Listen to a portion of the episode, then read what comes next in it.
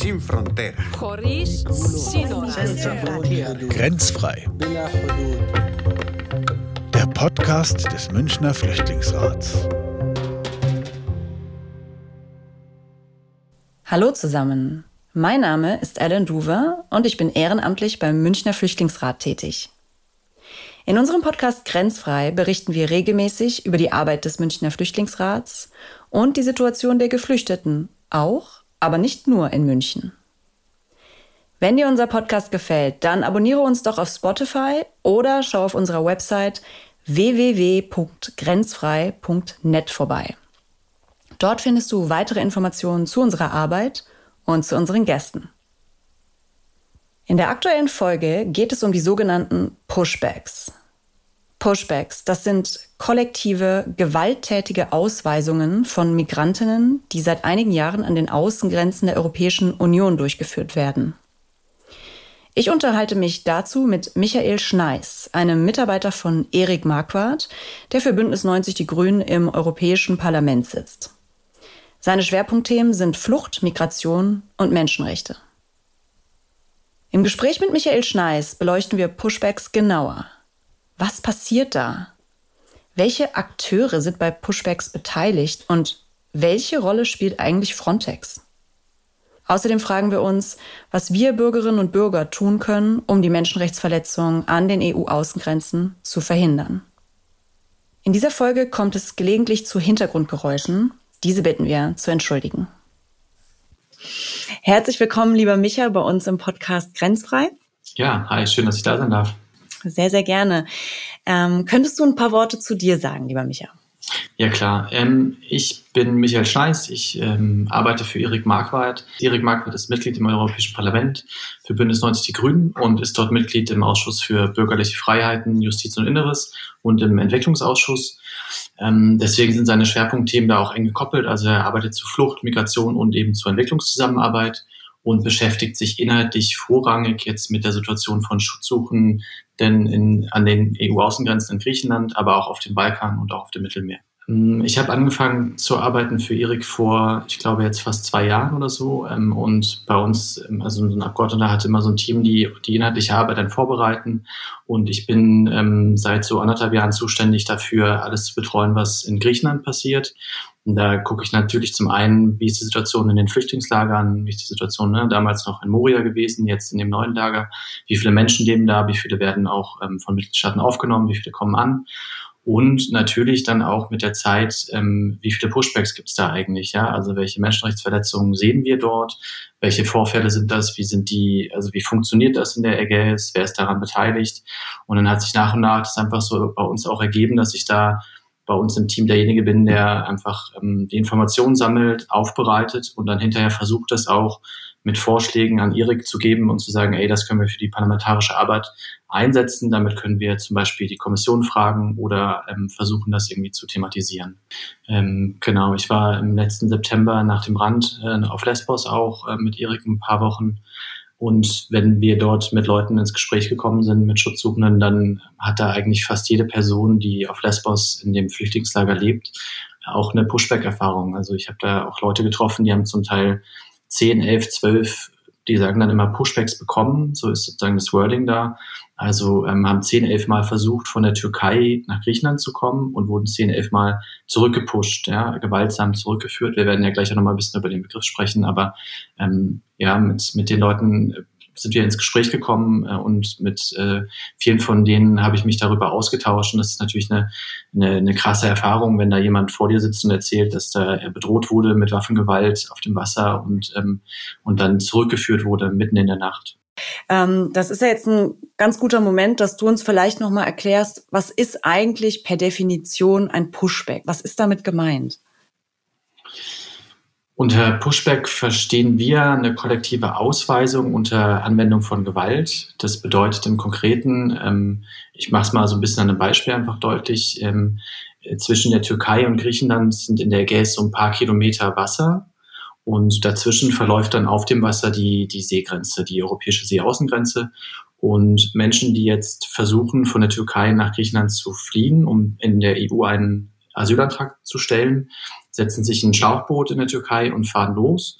Und dann überqueren die die Seeaußengrenze der EU und dort werden sie dann meistens gestoppt von der griechischen Küstenwache, aber auch zum Teil von Frontex ähm, und werden aufgehalten ähm, und dann unter Androhung von Gewalt. Also da haben, wir mittlerweile auch die brutalsten Erfahrungen gehört. Ne? Also da wurde auf die Leute gezielt geschossen, also neben das Boot geschossen, die wurden mit Stöcken geschlagen, die Motoren werden zerstört, die Schlauchboote werden beschädigt.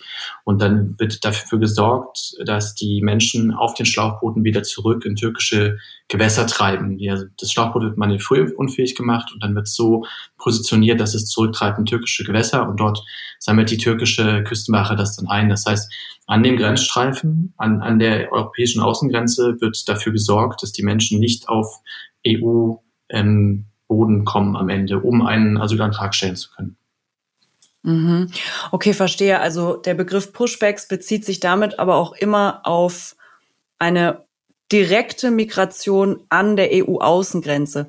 Es ist jetzt nicht so, dass wenn ich ähm, im Herzen Deutschland bin ähm, und man mich dann über die Grenze aus der EU rausschiebt, das, das wäre dann kein Pushback mehr, das ist eine Abschiebung.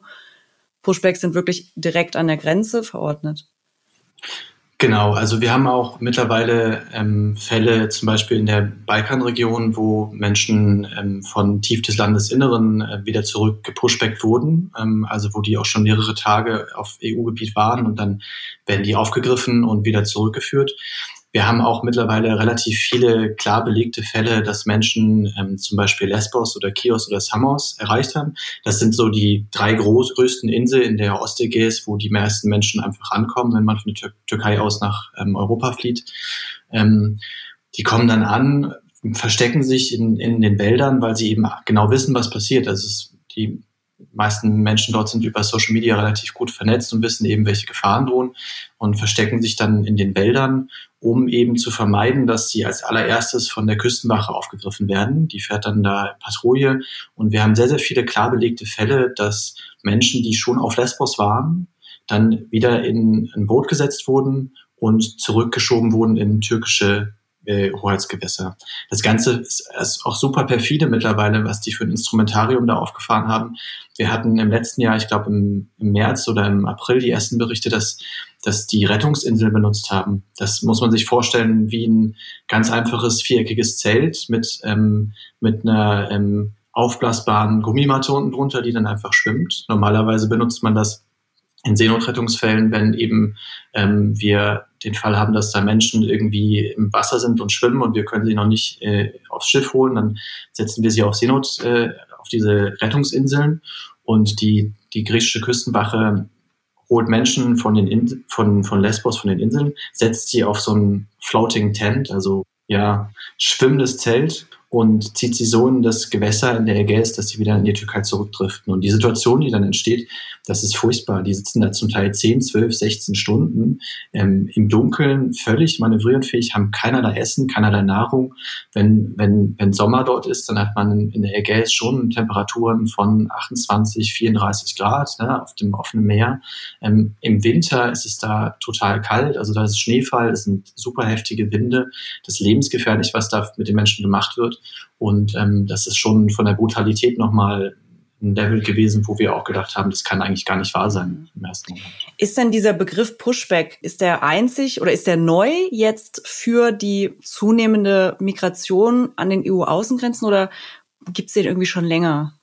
Den Begriff Pushback gibt es schon ganz lange. Ähm, der wird auch schon relativ lange äh, von, von vielen ähm, NGOs und Menschenrechtsbeobachtungs- ähm, NGOs benutzt, um eben das zu charakterisieren.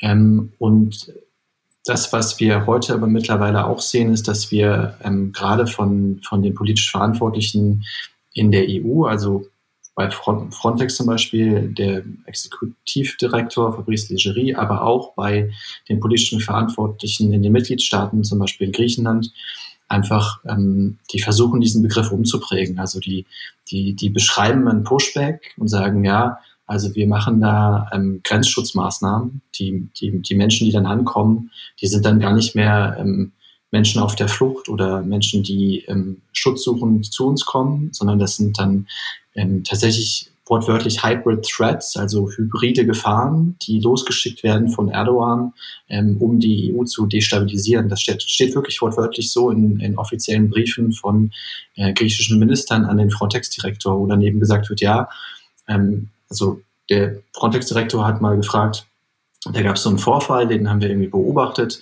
Ähm, war das jetzt hier so eine völkerrechtswidrige Verletzung, was wir da gemacht, was ihr da gemacht habt? Könnt ihr das mal bitte erklären? Und dann sagen die ja. Ähm, also das und das ist passiert und das ist auf keinen Fall eine Menschenrechtsverletzung, weil ähm, das sind ja gar keine Schutzsuchenden, sondern das sind ähm, von Erdogan losgeschickte Massen an Invasoren, die jetzt hier die EU destabilisieren sollen. Und das, was wir machen, sind legitime Grenzschutzmaßnahmen. Und darunter beschreibt er aber ganz klar einen Pushback. Vor ein paar Wochen hat der griechische Ministerpräsident ein Interview gegeben und hat de facto Pushbacks legitimiert mit Grenzschutzmaßnahmen. Also auch gesagt, naja, dieses Wort Pushbacks, das möchte ich gerade nicht so richtig benutzen, weil das ist irgendwie, das trifft es gar nicht, was wir da machen. Aber wenn ich das so charakterisiere, dann stimmt das schon mit dem überein, was darunter verstanden wird. Aber de facto sagt er, naja, es ist eine legitime Grenzschutzmaßnahme, die Menschen dort brutal zusammenzuschlagen und zurückzuführen. Gibt es denn Pushbacks nur in der Ägäis oder im, in, an der südlichen EU-Außengrenzen oder ist das eine Praxis, die sich eigentlich überall findet, wo Migration auftritt? Also wenn wir an den EU-Außengrenzen uns bewegen, so mal ähm, gedacht, dann finden wir eigentlich überall Pushbacks. Also es gibt kein Land, wo mir das nicht bekannt wäre, dass das nicht stattgefunden hat. Es gibt auch in allen Ländern ganz, ganz klare Berichte dazu mittlerweile. Ähm, ist, ist erschreckend eigentlich, die Datenlage ist wirklich erschreckend. Wir haben jetzt ähm, das mal so ein bisschen zusammengetragen, auch in den letzten Monaten und ähm, eigentlich ist seit Jahren klar, dass überall an den EU-Außengrenzen das die Standardpraxis ist und das ist auch seit Jahren allen politisch Verantwortlichen klar. Nur die Strategie, das ähm, zu legitimieren, ändert sich. Vor ein paar Jahren wurde das ganz klar geleugnet. Da wurde immer gesagt, nee, das passiert nicht, das machen wir gar nicht. Und jetzt ist man aber in der Beweislage mittlerweile so weit gekommen, dass, dass das auch nicht mehr geleugnet werden kann. Jetzt wird versucht zu sagen, naja, aber das ist irgendwie doch legal, was wir da tun. Irgend, ne? Oder es wird gesagt, naja, wir wissen gar nicht so richtig, wie wir das machen sollen, weil die, die Rechtsverordnungen in der EU da einfach ein bisschen unsauber oder unscharf sind, was alles überhaupt gar nicht stimmt. Und es wird immer versucht, eine Begründung zu geben dafür, dass man es trotzdem machen kann. Und ähm, im Prinzip würde ich sagen, an der gesamten EU-Außengrenze ist das eine ziemlich absurde Situation, wo wir ähm, sprachlich uns auf einem Niveau bewegen, wo man das Gefühl hat, man ist wirklich im Krieg. Erik hat mal ähm, in einem Interview neulich gesagt, er hat manchmal das Gefühl, wenn er so das liest und die ganzen Berichte und das, was die Minister dazu sagen, dann hat man so das Gefühl, wir befinden uns im Krieg gegen Menschen in Schlauchbooten, die, ja, das ist wirklich das, was da drin steht auch zum Teil. Und das ist einfach eine ziemlich absurde und wahnhafte Vorstellung, ähm, die da benutzt wird, um Menschenrechte und Rechtsstaatlichkeit der EU auszusetzen.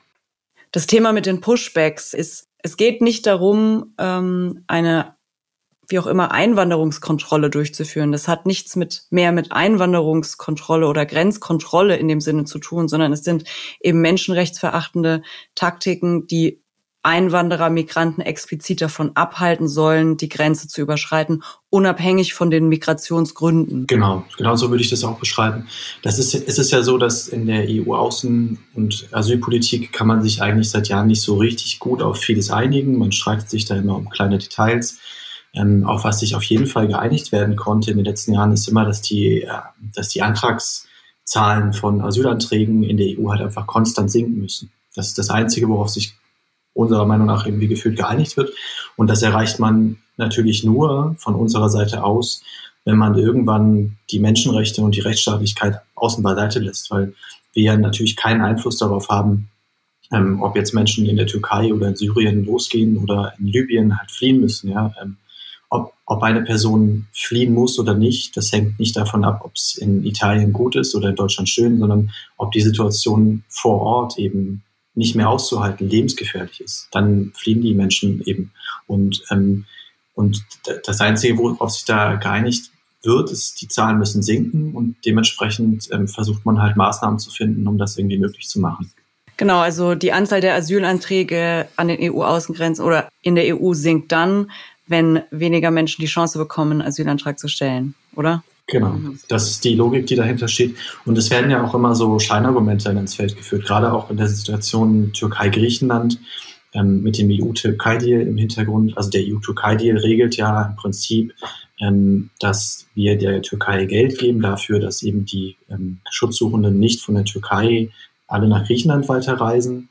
Und ähm, aber die, die Situation in der Türkei ist für viele Menschen halt natürlich auch untragbar. Und ähm, und die, die, alle Menschen, die halt dann übers Mittelmeer fliehen, ähm, da wird dann gesagt, ja, die kommen ja aus der Türkei. Das, das heißt, das ist ja überhaupt gar nicht möglich, dass die schutzsuchend sind. Von daher müssen wir auch gar nicht erst einen Asylantrag prüfen oder so, sondern die kommen aus der Türkei, alles klar, ähm, können wir gleich zurückpushen. Ja?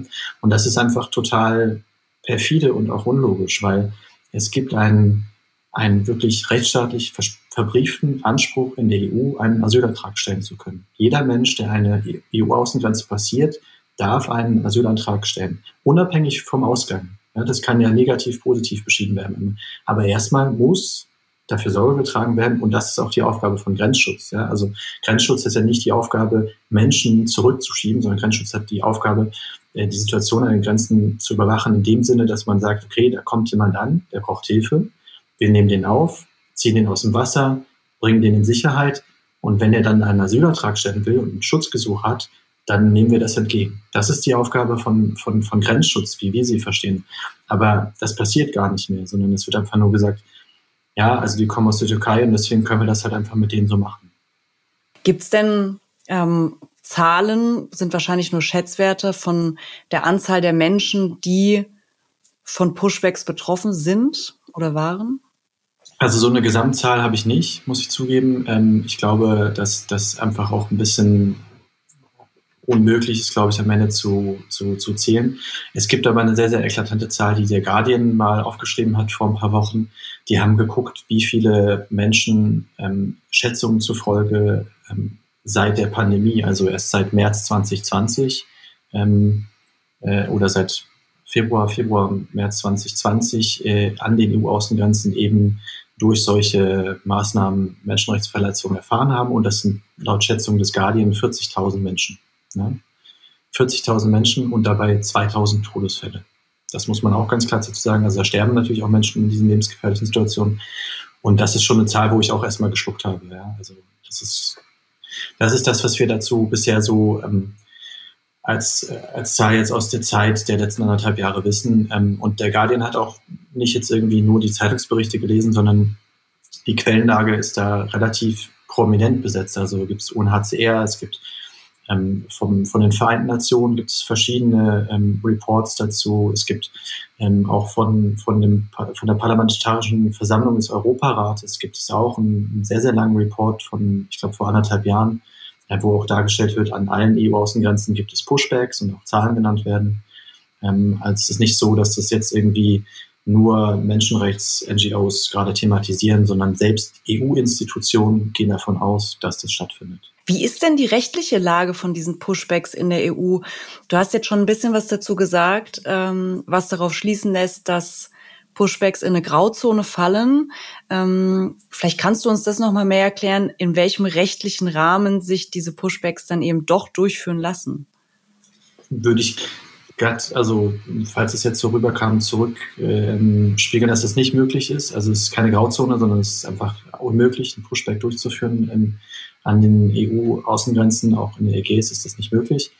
Ähm, es wird versucht, eine Grauzone aufzumachen. Es, äh, das grundlegende Prinzip ähm, hinter, hinter dem Verbot von Pushbacks oder des Pushbacks illegal macht, ist das Prinzip des Non-Refoulement, also der, das Gebot der Nicht- Nicht-Zurückweisung an den Außengrenzen, das zum ersten Mal festgeschrieben wurde in der Genfer, Genfer Flüchtlingskommission vor jetzt genau 70 Jahren, ähm, auf den Tag genau 70 Jahren, am 28. Juli 2021. Ähm, da wurde festgeschrieben, dass das eben nicht möglich ist, wenn, wenn Flüchtende eine Grenze passieren, dass die dann einfach eine kollektive Zurückweisung erfahren. Das wurde mittlerweile auch ausgedehnt, auch vom Europarat ausgedehnt und ist ähm, in der Menschenrechts, in der Europäischen Menschenrechtskonvention in Artikel 3 auch festgelegt, dass das gilt. Also das ist ähm, geltendes Recht, dass eben Pushbacks, äh, kollektive Zurückweisungen dieser Art ähm, nicht möglich sind. Was momentan versucht wird zu machen, ist, dass gesagt wird, dass die zentralen ähm, Verordnungen, die das dann in die Praxis umsetzen, da haben wir dann zum einen die Frontex-Verordnung ähm, oder auch in der EGAS die Seeaußengrenzenverordnung, die einfach äh, klar regelt, was passiert eigentlich dort, welche Aufgaben hat wer, welche Pflichten muss Grenzschutz eigentlich übernehmen, ähm, wie es zu verfahren, wenn Situationen so eintritt, wie es zu verfahren, wenn die Situation eintritt, dass diese Verordnungen dargestellt werden, als seien sie schlecht oder ungenügend oder unpräzise. Wer stellt diese Verordnung so dar? Wir hatten in, in den letzten Jahren immer wieder Vorwürfe, wo dann irgendwie gesagt wurde, ja, also ähm, ähm, wir, da ist das und jenes passiert, ähm, Menschen wurden da zurückgepusht, wir haben hier Fotos, wir haben Beweise, wir haben Augenzeugenberichte. Und dann wurde zum Beispiel der Frontex-Direktor ähm, Fabrice Lechery eingeladen in den Innenausschuss des Europaparlaments und gesagt, Herr Lechery, wie stehen Sie dazu? Und Herr Lechery sagt dann immer, naja, das Problem ist, dass die Verordnung, die das regelt, eben das nicht genau klar macht, wer jetzt irgendwie wie verfahren werden, verfahren werden soll in dem Fall. Und wir müssen unbedingt jetzt nochmal darüber reden, dass diese Außengrenzverordnung in den Punkten eben sehr, sehr schlecht ist, um sie dann nochmal neu zu fassen. Und dabei bezieht er sich dann immer auf ein, zwei Artikel dieser Außengrenzverordnung, lässt aber die entscheidenden anderen Artikel total außen vor.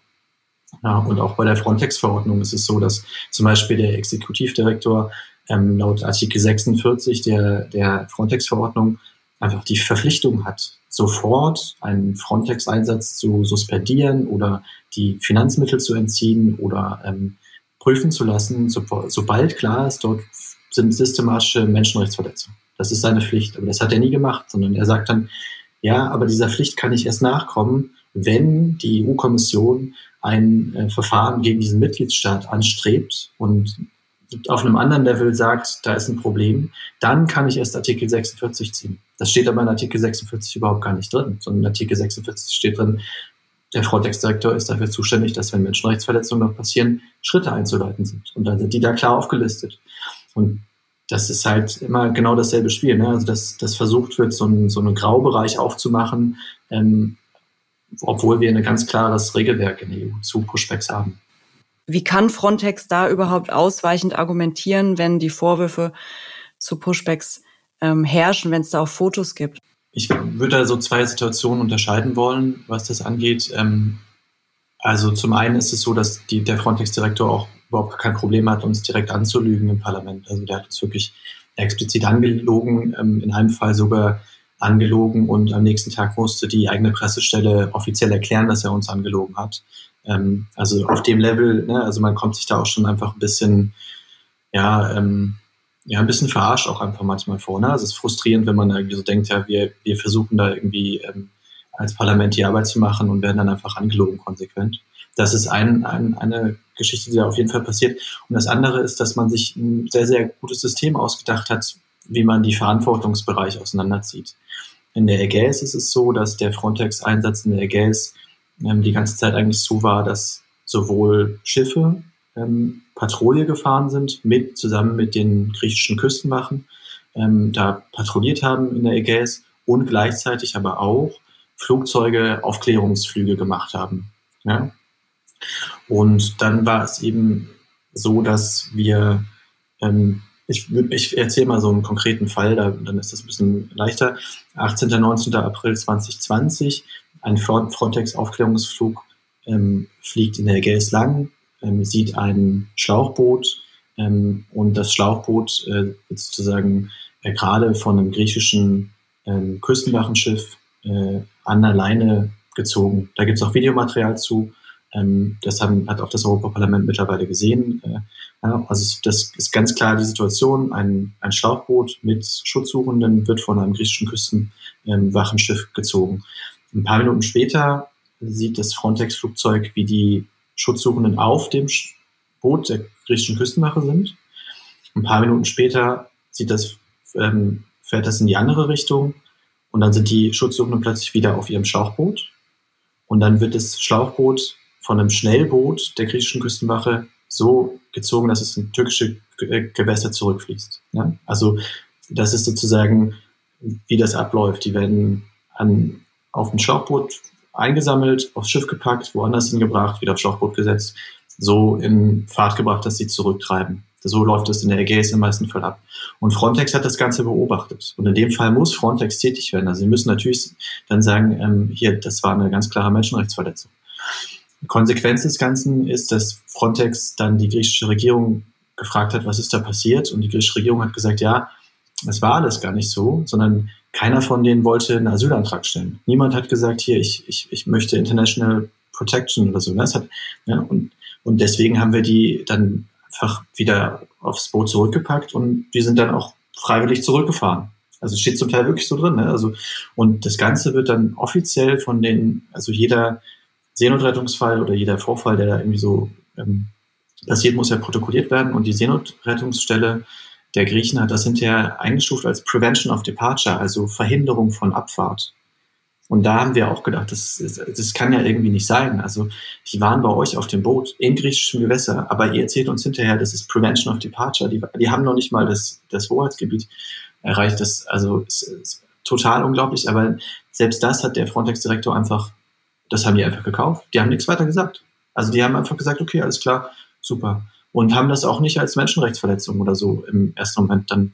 Die haben es auch niemanden weitergemeldet, auch nicht irgendwie innerhalb und so weiter und so. Ne? Also es, das ist so die typische Situation, ähm, wie, wie das da abläuft. Und die Konsequenz des Ganzen war aber auch, dass ähm, Frontex Aufklärungsflüge von den Griechen ab sofort untersagt waren. Ab Mai 2020 gibt es keine Aufklärungsflüge Flüge von Frontex in der Ägäis. Es gibt nur noch Schiffe, die mit Patrouille fahren, weil das können sie relativ schlecht verbieten. Ja, also da wird dafür gesorgt, dass die Kontrolle auch über Frontex, so indirekt, obwohl die uns das nicht sagen wollen, wir es dann trotzdem rauskriegen, ähm, einfach nicht mehr stattfindet. Ja.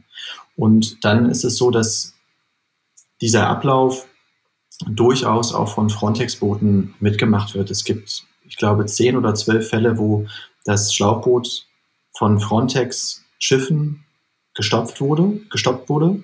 Und dann müssen die oder haben, ne, müssen, haben, haben die gesagt, okay, wir haben hier ein Schlauchboot gestoppt mit Schutzsuchenden, griechische Küstenwache, bitte übernehmt den Fall. Dann kommen die Griechen angefahren und sagen, Frontex, schön, alles klar, danke fürs Stoppen. Jetzt könnt ihr euch verziehen. Und dann fahren die weg und die Menschen werden gepusht, gepushbackt und sind wieder in der Türkei. Das ist dieser typische Ablauf, ähm, wie er da im Moment stattfindet. Und am Ende kann dann Frontex kann sagen, wir wissen doch gar nichts davon, weil wir haben uns vorschriftlich verhalten. Und die Griechen sagen, naja, aber als Frontex weg war, haben die plötzlich alle gesagt, sie möchten eigentlich wieder in die Türkei zurückfahren. Ja? Und sind dann von alleine ähm, zurückgefahren. Steht wirklich in relativ vielen Protokollen drin, ähm, dass, dass sozusagen sie auf eigenen Willen in den Kurs geändert haben.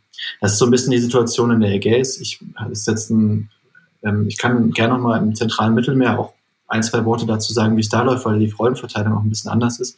Der, Im zentralen Mittelmeer ist es so, dass wir keinen Seenotrettungseinsatz von Frontex haben, weil die müssten retten. Also es gibt keine Schiffe von Frontex, die in dem Bereich zwischen Libyen, Malta und Italien gerade unterwegs sind, ähm, sondern nur Aufklärungsflugzeuge. Das heißt, die starten auf Lampedusa oder auf Kreta mit Drohnen oder Aufklärungsflugflügen und fliegen dann diesen Bereich ab und ähm, alles, was die an Booten dann sehen, ähm, sagen sie, melden sie nur an die zuständigen Seenotrettungsleitstellen. Das wäre das offizielle Protokoll. Das heißt, sie sagen, ja, wir geben Malta und Italien und dann äh, der libyschen oder quasi libyschen, libyschen ist ja jetzt äh, staatlich nicht so ein Typ, also funktioniert nicht als normaler Staat, sage ich mal, aber geben das an, an die weiter und dann ähm, und mehr machen sie nicht. Das, und, ähm, und dann ist es normalerweise so, dass die libysche Küstenwache, äh, das ist eine, eine Miliz, ähm, die von EU finanziert wird, um eben genau das zu tun, was ich jetzt erzähle, dass die libysche Küstenwache dann aus Libyen losfährt und in die maltesische oder italienische ähm, Seenotrettungszone reinfährt und die Menschen dort aufgreift und wieder zurück nach Libyen zieht. Und das nennt man dann Pullback, also zurückziehen, ne, weil es eine andere weil es sozusagen nicht der Staat ist, in den reingefahren wird, der die Handlung ausführt, sondern der Staat aus dem rausgefahren wird.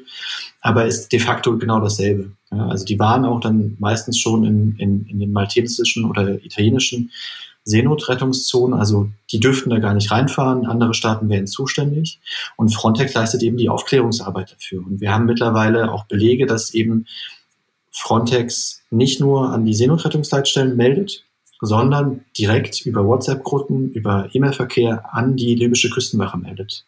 Da hat der Spiegel vor ein paar Wochen ein, zwei Artikel auch zugeschrieben, die mit Leuten da gesprochen haben, wo einfach ganz klar ist, dass Frontex sich da auch im Rahmen der eigenen Protokolle, die sie irgendwie vorgeben zu haben, komplett falsch verhält und dafür sorgt, dass Menschen eben dann in, ähm, in, in Kriegsgebiete, in, in, in Gefahrengebiete wieder zurückkommen. Ähm, und das Ganze funktioniert eben auch auf so einer Verantwortungsteilung. Ne? Frontex kann dann immer sagen, ja, wir machen nur die Aufklärungsflugzeuge, wir, wir, wir können gar nicht dafür dann Sorge tragen und ähm, die, die maltesische oder die italienische Behörden sind schuld, dass sie da nicht hinfahren und ähm, wir müssten froh sein, dass die Libyer da irgendwie retten, obwohl Libyen noch nicht sicher ist. Ja? Aber ähm, im Endeffekt ist es so, dass die libysche Küstenwache dafür finanziert wird, was zu tun, was wir nicht dürfen, nämlich Menschen in Krisengebiete wieder zurückzuziehen. Ja, deswegen ähm, werden die finanziert von der EU. Ich habe verstanden, ähm, dass die Praxis der Pushbacks gar nicht vereinbar ist mit dem geltenden EU-Recht noch mit dem Völkerrecht auf Basis zum Beispiel des Grundsatzes der Nichtzurückweisung ähm, oder auch des Rechtes eines jedes Migranten einen Asylantrag in der EU stellen zu dürfen. Ähm, ich habe jetzt auch rausgehört, dass es eine sehr unübersichtliche Gemengelage ist, je nachdem auch in welchem Teil der EU-Außengrenzen. Wir haben jetzt nur über die Mittelmeerregion und über die Ägäis gesprochen. Es gibt ja auch noch viel mehr Außengrenzen. Und dass Frontex da jeweils auch unterschiedliche Rollen einnimmt. Du hattest erwähnt in unserem Vorgespräch, dass das EU-Parlament eine Untersuchungsgruppe eingesetzt hat, um da ein bisschen Licht in diese Gemengelage zu bringen und zu verstehen, was an den Vorwürfen gegen Frontex dran ist. Könntest du uns zu der Arbeit von dieser Untersuchungsgruppe ein bisschen was erzählen? Ja, gern. Ähm, da sind wir auch jetzt, im Moment ist ja parlamentarische Sommerpause des äh, Europaparlaments und, ähm, und da sind wir jetzt genau vor der Sommerpause auch nochmal zu so einem, ähm, ich sag mal, Höhepunkt auch mit dieser Untersuchungsgruppe gekommen. Ähm, das Ganze ist mal ist entstanden, weil Ende letzten Jahres ähm, ein, zwei Berichte nochmal erschienen sind von investigativen Journalistinnen, die einfach gezeigt haben, dass, ähm, dass es, ähm, also die so klar gezeigt haben, dass das dort passiert und dass Frontex eine Rolle darin hat und Frontex davon wissen muss. Ähm, dass niemand mehr so richtig sagen konnte, das passiert nicht oder so. Ne? Also es war einfach so klar bewiesen, dass irgendwie gehandelt werden musste und dass selbst auch ähm, jetzt die Fraktionen im Europäischen Parlament, die Frontex erstmal grundsätzlich super finden und dann nie eine Kritik dran geübt haben, ähm, gesagt haben, okay, ja, müssen wir uns jetzt mal irgendwie angucken. Und dann wurde eben ähm, eine Untersuchungsgruppe gegründet, gegründet ähm, die offiziell heißt die Frontex Scrutiny Working Group. Ähm, und deren Arbeitsgebiet ist ähm, zu schauen, wie agiert Frontex, ähm, ähm, in welchen Regionen, was für Vorwürfe gibt es da gerade ähm, und wie können wir da auch bessere Kontrolle von Seiten des Parlaments irgendwie ähm, in diese Agentur hineinbringen. Das große Problem bei Frontex ist, dass Frontex eine sehr, sehr also Frontex zu kontrollieren ist eigentlich von der Parlamentsseite gar nicht so richtig möglich. Es gibt da gar nicht so richtig, richtig eine parlamentarische Kontrollmöglichkeit ähm, von Seiten des Parlaments, weil da einfach gar keine Rechte zu existieren, richtig. Ja, und ähm, deswegen, also man kann sowas machen wie den Exekutivdirektor einladen und dann lügt er uns eine Dreiviertelstunde lang an und dann geht er wieder. Und das ist sozusagen, that's it, ne? das ist der, der Höhepunkt der parlamentarischen Kontrolle bisher gewesen.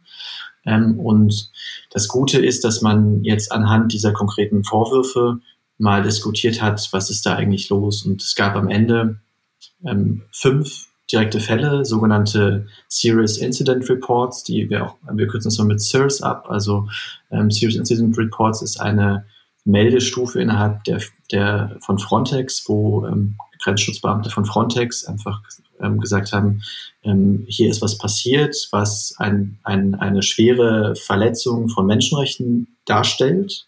Dann wird das gemeldet ähm, und dann bekommt das so eine äh, Serious Incident Report Nummer und dann muss daraufhin nochmal geschaut werden, was ist eigentlich da. Also muss der Executive Director tätig werden. Ähm, dann muss das auch eigentlich ähm, dem, dem Grundrechtsbeauftragten der Agentur vorgelegt werden. Das ist auch in manchen Fällen nicht passiert oder erst später passiert. Ähm, und davon gab es dann insgesamt fünf, die ähm, in dieser parlamentarischen Untersuchungsgruppe erstmal so die die Anklage waren quasi. Ne? Also wo gesagt wurde, ja, das sind die fünf, an denen legen wir jetzt mal los, was ist da passiert. Ähm, und dann wurde nach und nach ähm, einfach geschaut, äh, ähm, wie die Situation da zu beurteilen ist und verschiedene Menschen, die da Expertise haben, eingeladen. Also Menschenrechtsbeobachtungsorganisationen, Rechtsexpertinnen wurden eingeladen, natürlich auch der Exekutivdirektor, natürlich auch die zuständige Kommissarin Eva Johansson ähm, und ähm, genau, die wurden dann angehört. Und am Ende ist jetzt vor dem Sommer ähm, so ein erster Report erschienen, wo die Untersuchungsgruppe ähm, zusammengetragen hat, was sind eigentlich so die Vorwürfe und wie stehen wir dazu und was haben wir da bisher gefunden. Okay, und diese Serious Incident Reports, diese ähm, besonderen Berichtsfälle, sind das ähm, Meldungen, die Grenzschutzbeamte oder Beamte von Frontex getätigt haben, weil ihnen im Dienst Menschenrechtsverletzungen aufgefallen sind? Oder wer hat diese Serious Incident Reports veranlasst? Ja, das ist auch tatsächlich ähm, also ich, eine sehr interessante Geschichte, wer das am Ende schreibt. Es ist auch so, dass wir da von verschiedenen Quellen gehört haben, dass zum Teil auch die Menschen, die für Frontex arbeiten, da gar nicht richtig zu angeleitet werden, wer das am Ende schreiben darf und auch viel Falschwissen existiert. Am Ende ist es so, dass ähm, Frontex ja momentan noch ähm, mehrheitlich sich äh, Grenzschutzbeamtinnen aus den Mitgliedstaaten ausleiht. Also zum Beispiel ähm, aus Deutschland werden dann da Bundespolizisten hin entsendet, die dann auch in einem Bundespolizeiboot ähm, da Patrouille fahren mit den griechischen Grenzschutzbeamten. Und ähm, wenn diesen bei für Frontex oder an Frontex ausgeliehenen ähm, ähm, Bundespolizisten in dem Fall oder auch von der dänischen Polizei oder der portugiesischen Polizei eine, ein Vorfall auffällt, wo sie sagen, das ist, das ist eine ganz klare Menschenrechtsverletzung. Da gibt es auch verschiedene Stufen, insgesamt vier Stufen von diesen Meldeketten und die ähm, Serious Incident Reports sind eben die höchste. Ähm, dann müssen die es weitergeben und dann gibt es eine ganz klar existierende Meldekette, dass die das aufschreiben und dann geben die dann das an das Headquarter in, in, in Warschau und sagen hier, ähm, das ist passiert, hier ist meine Meldung dazu und dann gibt es ein ganz klar geordnetes Verfahren, ähm, wie das laufen soll. Ähm, tatsächlich ist so, dass auch die, also wir haben mit einem Bundespolizisten dazu auch gesprochen gehabt ähm, äh, in den letzten Monaten und der hat uns auch erzählt, dass die, wie gesagt, da einfach auch zum Teil gar nicht richtig für ausgebildet werden, das melden zu können, was auch einfach ähm, nur damit begründbar ist, dass das nicht so richtig gut geschehen soll. Es gab auch einen Fall im letzten Jahr, hat eine dänische Crew ähm, ein, eine Meldung abgegeben und dann wurde vom ähm, Headquarter in Warschau quasi indirekt zurückgefragt, ob das wirklich eine meldenswerte ähm, Geschichte wäre. Ja? Also dann wurde dann so versucht, das, zu verhindern, dass dann eine Meldung entsteht. Ähm, also da gibt's von, von allen Seiten irgendwie ähm, Schwierigkeiten und das Problem ist, dass man da keine unabhängige Kontrollinstanzen hat oder auch keine unabhängigen ähm, ähm, ja, Funktionen innerhalb der Agentur. Äh, Frontex sollte eigentlich bis Dezember 2020 insgesamt 40 Menschenrechtsbeobachtungsexperten äh, äh, einstellen, die auch ich, gerade in der Einstellung erst sind. Ne? Also die waren im Dezember 2020 waren exakt null eingestellt. Ähm, und das sind die Menschen, die einfach da auch fehlen, um die Agentur ähm, für sowas auch ähm, vorzubereiten oder das zu verbessern innerhalb dieser, in dieser Agentur. Gibt es etwas, das wir, also die Hörerinnen und Hörer aus der Zivilgesellschaft machen können, um die Menschenrechtsverletzungen durch Frontex an der EU-Außengrenze einzuschränken? Auf jeden Fall, da gibt es eine Menge, die man tun kann. Es gibt eine Menge zivilgesellschaftliche Organisationen, die man äh, unterstützen kann. Ähm, wir haben zum Beispiel bei Erik auf der Website ähm, erik-marquardt.eu, da gibt es auch so, so ein, haben wir mal so einen Artikel geschrieben, äh, was kann ich eigentlich tun, wo so ein bisschen auch aufgelistet ist. Ne? Ähm, das sind so Ansprechpunkte, die man machen kann. Was man auf jeden Fall machen kann, ist die zuständigen PolitikerInnen ähm, anschreiben. Ja, also das, das Problem ist, dass dass, glaube ich, auch vielen Menschen in der Politik das gar nicht bewusst ist, was da am Ende passiert. Ja? Also das, es gibt einige, die, die schauen bewusst weg, aber es gibt auch viele, die kriegen das, glaube ich, am Ende gar nicht mit, weil es halt irgendwie nicht öffentlich thematisiert wird. Also ähm, da würde ich immer schauen, wer ist eigentlich meine Abgeordnete im Wahlkreis und dann einfach mal eine Mail hinschicken und sagen, hey, wie sieht dir das eigentlich aus? Wie stehst du dazu? Hier gibt es klare Menschenrechtsverletzungen ähm, an, an den EU-Außengrenzen. Das kann doch gar nicht sein. Wir als EU stehen doch irgendwie auf einem Wertefundament, äh, dass das irgendwie nicht vorsieht. Ja? Also dass man da einfach versucht wird, das auch ähm, zu thematisieren. Was man auch immer super machen kann, ist, finde ich, äh, ist auf die Straße gehen. Also ähm, sicherlich wird jetzt nicht eine Demo die EU verändern, so, aber ich glaube, dass das, ähm, dass es wichtig ist, einfach zum Ausdruck zu bringen, dass wir nicht einverstanden sind mit der, mit der Situation, wie sie gerade vorherrscht. Und dann ist natürlich auch klar, dass, dass man das auch wählen kann. Also man kann, man kann wirklich im September in Deutschland wählen, Pushbacks ja oder Pushbacks nein. Das kann man wirklich tun. Und ähm, ich sehe bis, bisher nicht, dass die konservativen Parteien in Deutschland oder auch in der, in, in der gesamten EU in, in irgendeiner Art und Weise ähm, sich dafür einsetzen, dass diese Menschenrechtsverletzungen nicht weiter passieren. Ne? Sondern es ist genau die andere Gegenbewegung, die da eigentlich gerade entsteht. Die wollen Pushbacks legalisieren, die wollen das möglich machen. Dass, ja, die, die wollen Grenzschutz so verstehen, dass wir Schutzsuchende mit Stöcken schlagen und auf sie schießen dürfen. Das, das passiert de facto.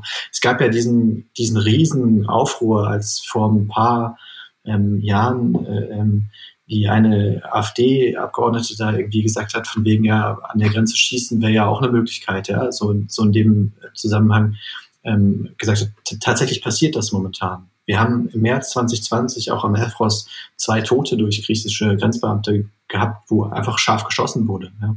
Ähm, und, und jetzt im Moment regt sich da keiner mehr auf. Vielen Dank, lieber Micha. Schön, dass du bei uns warst und uns einen kleinen Einblick gewährt hast in die komplexen Zusammenhänge äh, von Frontex und den Grenzschutzbeamten äh, an den EU-Außengrenzen. Und vor allem auch vielen Dank für deine Hinweise, was wir als Bürgerinnen und Bürger machen können, um uns dort für die Menschenrechte einzusetzen. Ja, ähm, danke, dass ich hier sein darf. Wenn ihr noch weitere Informationen wollt, auch zu dem ganzen Thema, geht gerne nochmal bei Erik auf die Website www.erik-marquardt.eu. Ähm, wir versuchen da immer auch so als Team darzustellen, was passiert eigentlich ne, und das ein bisschen informativ aufzubereiten. Und natürlich auch ansonsten äh, schaut mal auf den Twitter-Kanal und auf den Instagram-Kanal. Ähm, auch da sind wir, versuchen wir das so ein bisschen auch natürlich in Social-Media-Form aufzubereiten und weiterzugeben. Und dann freuen wir uns, wenn ihr vorbeischaut. Wenn du dich einsetzen möchtest gegen die Menschenrechtsverletzungen an den Außengrenzen der Europäischen Union, dann schau in unsere Show Notes. Dort findest du die Links zur Website von Erik Marquardt, zu seinem Telegram- und Twitter-Kanal sowie zu weiteren Engagementmöglichkeiten über die Initiative Leave No One Behind. In unseren Show Notes findest du außerdem umfassende Quellen zu den Themen, die Michael in diesem Gespräch erwähnt hat. Wir vom Münchner Flüchtlingsrat freuen uns immer über die Unterstützung durch Spenden oder freiwillige Mitarbeit.